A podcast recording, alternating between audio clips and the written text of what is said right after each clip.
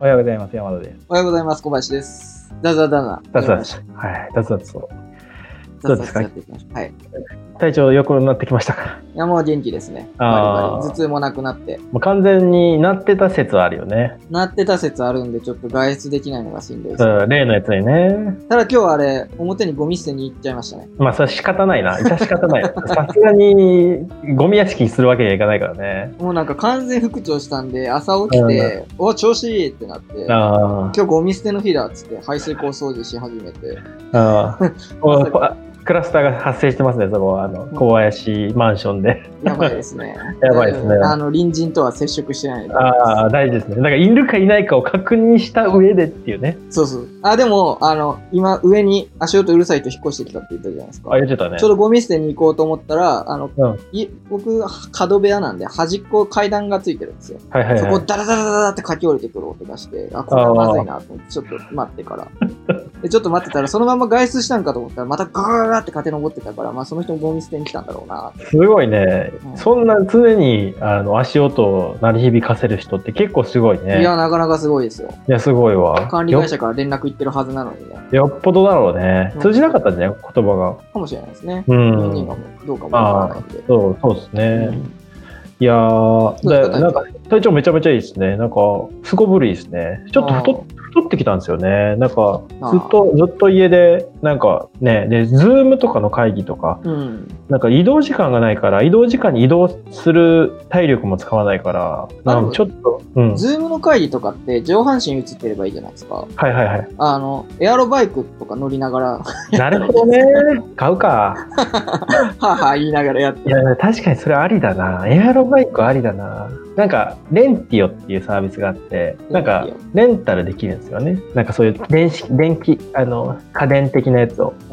それでレンタルするとかはありかもしれないね。なんか買っちゃうとなんか、これ終わった後、 でももしいらないってなった時捨てるの大変じゃないですか。 そうですね。それこそなんか、うあれにないのかなあの、セカンドストリートとかそのなんか、ああ、何そういうところってそんなでっかいのあんま置いてないイメージですよね。置いてない。か。いや、今一番必要だよね。腹筋ローラーとかそういうのはありそうですけど、ああ、うち腹筋ローラー2つあるからね。 2困らつな必い要1個買ったんだけどね。 旅行用、それ重く重くてえ旅行用にもう1個買おうっそてれ軽いやつ買ったんです。はあ、軽いやつとかあるんですね。うんそれってあのなんか手で持つじゃないですか。はいはいで、はい。足側でも挟んで、両側でブイーンってやったら、結結構きつそうじゃないですか。いやいやいやしんどい怪我 するよ。伸びきる時のブレーキ力いめっやちゃー使やう かばいら、ね。いや鍛われそうですけど。なんか、ネットとかですげえ、あの、何あの、感染者が叩かれてたりとかするじゃないですか。したりするじゃないですか。はい。対象になっちゃうんじゃない小林くんも。危ないですね。叩かれる対象になるからね。あんまり大っぴらに言わない方がいいかもしれない。いや、まあでも、あの、疑い、怪しいなってなってから、い一日も出てないんですよ。ああ、素晴らしいですね。大丈夫そこは。あうあ、んでも、あの、ゴミ捨てに表には、ああ、まあまあそこはもう仕方ないですね。はい。大丈夫です。いやあーの気をつけてください。あの、感染したと思われるマイクを山田さんちに送そうなんですよ。なんかこれ、まあ、収録してるマイクが、 あの、小林くんがなんか送ってくれるっていうので、 ちょうどなんか体調が悪くなる前の前日とかだったよね。 いや、あの、送、送りに郵便局行って、帰ってきたぐらいから、あの、なんか体の節々痛くなってます。いやいや、だから絶対ね、当日ですよ。送ってやばい、やばい、やばいって言って、あの、うちに着いた途端、すごい消毒液かけて、 で開封してから消毒液かけて、で、3日ぐらい放置してた。いや、それぐらいやらないと、本当ね。いや怖いからね。怖いですからねうん。まあもうこれで完成したらね、確実に移ったっていう ことで、そっから来たんで。まあまあまあ、このなんかあの、コロナのね、うん影響でいろいろ働き方も変わってきてるみたいなんですけそど、うですね。今日のテーマは、はい2030年の働き方を想像してみたっていうことなんですけど、想像してみましょう。 10年後、どんな感じになるんですかね。どんな感じかななんか普通に、あのー今回のコロナの影響で、よりなんかその自動化みたいなところがうん。進んでいって事務処理とか事務作業とかうんは一気になんかあのロボットというかロボティックスというか AI というかがなんか置き換えていく気がするのでなんか人が働く時間んか減ると思うんですよね。そうですね。どこまで減るかっていう問題はあると思うんですけど、まあ、週休3日とかには確実になってるかなと思っていて、おーうん、まあ業種によってはねそれこそ週2日だけ働いて、うんでその2日間はその何 AI とかのメンテというか、はいどういうふうに動かすかみたいなところのなんかチューニングを行うみたいな人が結構増えてくるんじゃないかなっていうイメージ。やっぱり今よりじゃあ技術者の方が割合としてそうはなんですよね。そうそうなんですよ。よ。あとはまあ、うーん、路地、路地周りとかは多分そこまで大きく変わらない気はするんですよね。自動運転とかはあるとはいえ、うーん、あとドローンとかでの配送とかは始まってるかもしれないね。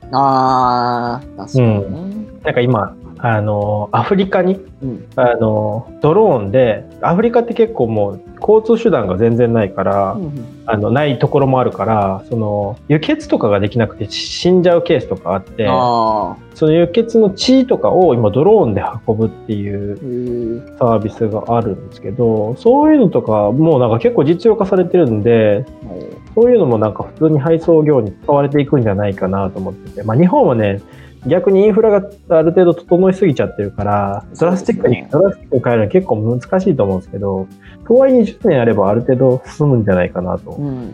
思っておりますね。ドローンか。空側はなんかあんまり日本進んでないイメージがありますけうど。ん、規制が結構あるからね、あと高層ビルとかが結構建ってる、ね。確かに。ビルとかだと、結局全部じゃあどこに届けるのって言ったら玄関口にボーンってどんどん 積まれてくる。ね、タタワマンとかね、 そんなあれのやつやねんみたいな。いや、さすがにね、その辺のタグ付けとかは進んでるはいると思うけど。それでもなんか今まではあの人が運んでるから中まで運ぶというかそうんの宛先の人まで運ぶかどうかは別として中の倉庫だったりとかまではうんその持ってきた人と受け手側がなんか時間とかも分かってそういう感じでやってるのがドローンとかになってくるとどうなるんだろうっていうことですよね。ああ、なんかあの、うん、し週末、全然違うな雑談の延長みたいな感じなんですけど、週末なんかあの、スパイダーマンの最新作をね、家で、あの、レンタルして見たわけですよね。はいいやその敵が何かっていうと普通のなんかその人間なんだけどドローンを駆使してなんかバーチャル映像とかをあの繰り出してなんかすごい化け物を生み出すみたいなそういう敵だったんですねでその中で映像の中で出てくるドローンの使い方みたいなのが結構近未来的な感じでえー多分ドローンとかも多分普通に今はある程度大きいあの制御とかしかできないけど、遠距離とかでも細かい制御とかそれこそ家の中に運んでくるとかっていうのも多分できるようになるんじゃないかな自動化できるかどうかわかんないけどでそれでなんか自動化して、例えば日本とかだったら今、あの、は反抗さないといけないから会社に出社してるとかあるじゃないです か。反抗した紙をドローンが運ぶみたいな、なんか中途半端なことが起こりそうじゃないです か。いや逆に犯行犯行はもうなんかその時点でなくなってんじゃない なんいやか、その全部電子化に行った方が理想的ではあるんですけど、うん、なんだかんだ言ってなんかね、情報担当の大臣とかでしたっけなんか反抗協会の会長だったいりや本当だわあれする し、だからなんかそういう紙とかハンコとかの文化も割と残さないといけない状況で、いかにあの中途半端だねやるかっていうので、 中途半端にドローンで輸送させるみたいなの。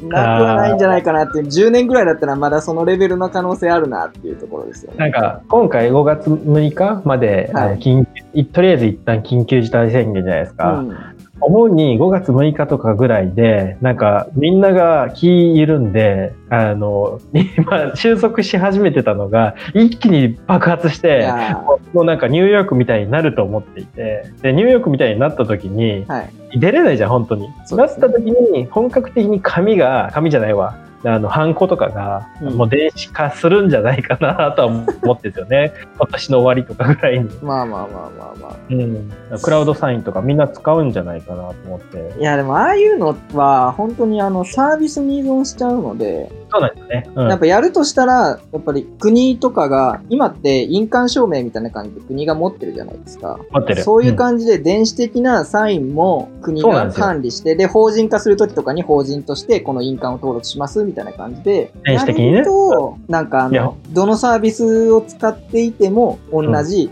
そうです犯ね。行がつ、証明書が持った犯行が使えるとかっていう風にならないと、やっぱり、気だ付かかなら、い。もはや電子機になった時に、ハンコっていう概念が必要ないけ どね。まあ、そもそもね、 証明証明書だけでサインでいいっていう話そうそうそう証明書でい い電子証明でいいから なんかハンコにこだわりすぎてるだから日本ぐらいだよねハンコがあるのがまあ確かにそうですね。アメリカとか普通にサインだしサインですね。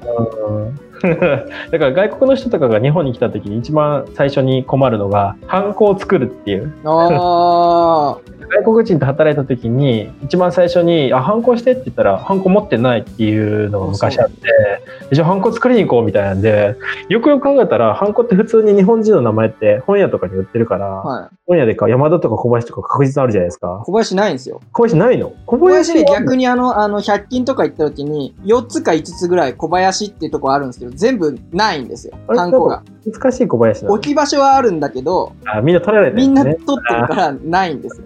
逆にないっていうのが嫌なとこなんですよ。いやでそもうですね外人さんそうですねゴンザレスとかねなんかそう なんですよね入らないからねもはやゴンザレスカタカナにしても入るかうん5文字でゴンザレスいや、入るけど。入るけどなんか微妙な感じじゃないでそうですすか。ね。それこそトゥーリオとかみたいになんか漢字にしないといけない感じ。アレキサンドリアみたいなね、なんかもう長すぎるでしょみたいなね。サントスとかにしないといけない。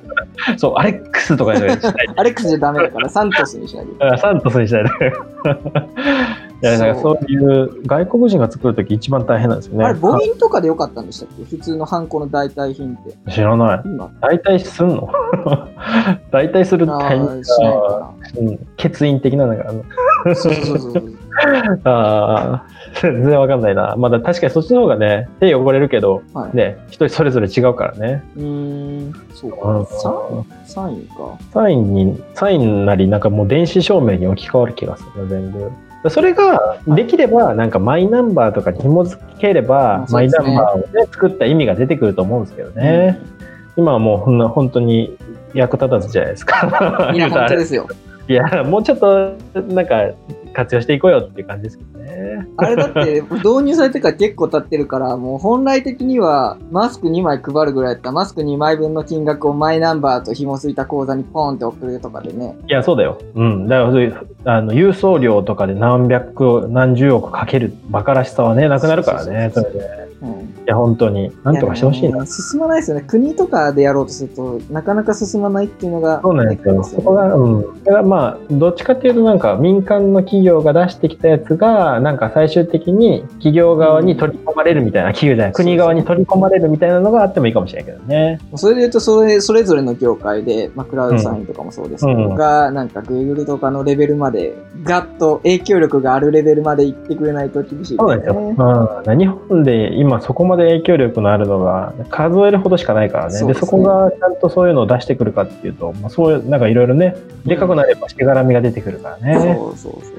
なんかなかなか難しいんですよね。まあ、2030年の働き方っていうことなんですけど。ちょっとこれはもう、あの、継続して考えていきたいですね。そうですね。うんどういうふうにしたいかとかありますどうなるかじゃなくて。ああ、どうなるかじゃなくて、どういう風にしたい。うーん。自分やったらなるべく、例えば、リモートとかは好きっちゃ好きなんですけど、でもパソコンってあんまり使いたくないんですよ。はいはいはい。で肉体労働をリモートでできるといいなっていうところはあるんですけど、あー現状無理じゃないですか。